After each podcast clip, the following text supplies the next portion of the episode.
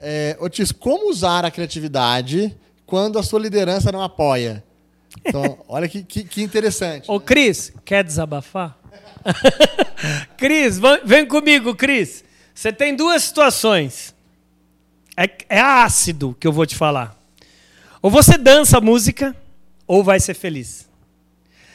Quando eu, como executivo, eu trabalhei em grandes empresas, tá? Trabalhei na Ambev, no HSBC, na Claro, trabalhei na Nextel.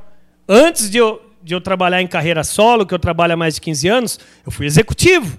Antes de aprender a mandar, você tem que aprender a obedecer, correto? Essa é a lei clara desde a Revolução Industrial do século XVIII. Minha amiga, pede para sair. Sabe por quê?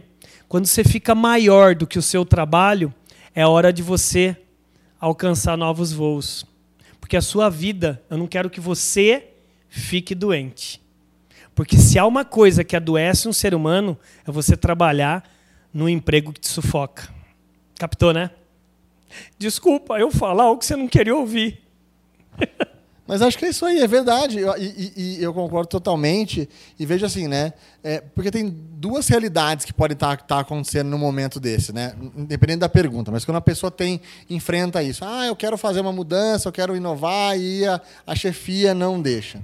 Então tem dois cenários. Ou a pessoa realmente não está fazendo todo o esforço, assim, ela quer só, só reclamado, tipo assim, ah, eu até queria mudar, mas a chefia não deixa, mas na verdade ela também nunca tentou, nunca levou um projeto, nunca se esforçou para tentar fazer.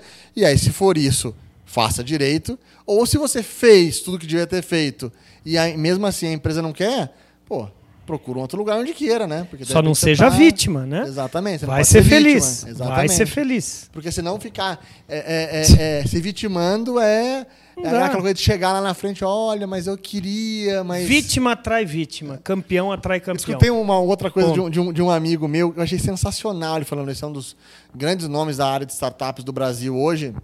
Ele falou um negócio que foi sensacional. Ele falou assim: ó, sabe quantas pessoas já me falaram em algum momento? Ai, sabe o iFood? Puta, eu tive essa ideia. Eu tive a mesma ideia e os caras fizeram. Olha, ai, sabe tal coisa? Eu que tive essa ideia. Eu tive essa ideia antes.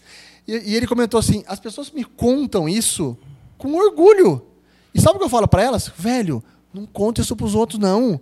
Você devia ter um puta vergonha disso. Porque você é um puta trouxa. É. Porque você teve essa ideia e você não fez. Não implementou. E não implementou. E você tá falando com orgulho, tipo assim, ah, eu tive a ideia. Faz sentido. Fica, tenha vergonha disso, não conta pra ninguém, não, pelo amor de Deus. Exato. E é mais ou menos isso, cara. Se você tem um projeto, você quer fazer, sua empresa não tá deixando, não seja vítima. Exato. Faz em outro lugar, monta a sua, faz alguma coisa.